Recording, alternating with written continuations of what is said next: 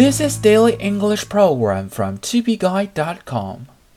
The term for today is cross my heart. Cross is spelled C R O S S. Cross my heart 这个短语的意思是发誓。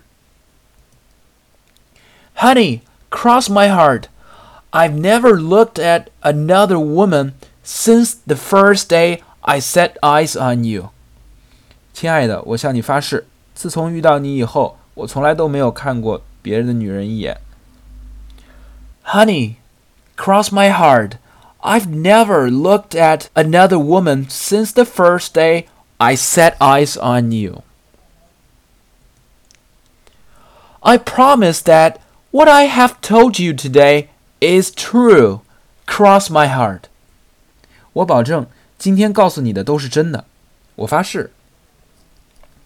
I promise that what I have told you today is true. Cross my heart.